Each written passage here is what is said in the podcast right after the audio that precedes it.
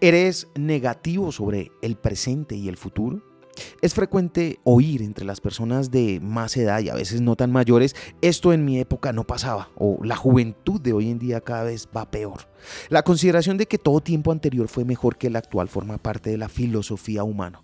Pedro Baños, en su libro La encrucijada mundial, asegura que existe una predisposición genética a ser negativo, quizá porque las dosis de negatividad nos han impulsado a la mejora constante. Después de todo, piensa en esto, si siempre te conformaras con lo que tienes y lo vieras como positivo, seguramente esta forma de pensar te impediría progresar.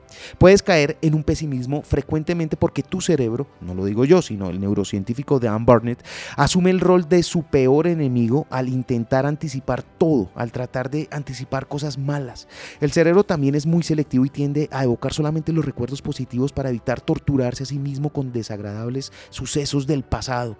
Por ello, si comparas tu situación actual y el futuro previsible con el pasado idealizado por tu propia mente, prácticamente siempre llegarás a la conclusión de que cualquier tiempo pasado fue mejor.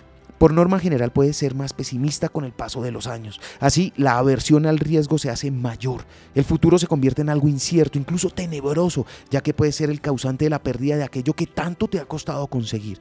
Esto hace que en muchos casos se viva la vida pensando en el presente y relegando el futuro. Sin embargo, el futuro ya está aquí y tiene el propósito de quedarse. A lo largo de tu vida te encuentras permanentemente con numerosos riesgos y desafíos que debes afrontar y esto no puede dejarse para mañana. Si se desea mejorar lo que existe hoy es necesario actuar ya. No es posible esperar que los problemas se resuelvan solos, pero tampoco entregarse a ellos. Es necesario encontrar un punto intermedio en el cual no te precipites, actúes y tomes decisiones meditadas para enfrentarte a un futuro cada vez más complejo, diverso y por tanto difícil de predecir. Lo aprendí en la vida, está en los libros. Soy Lewis Acuña y te espero en arroba libro al aire en Instagram.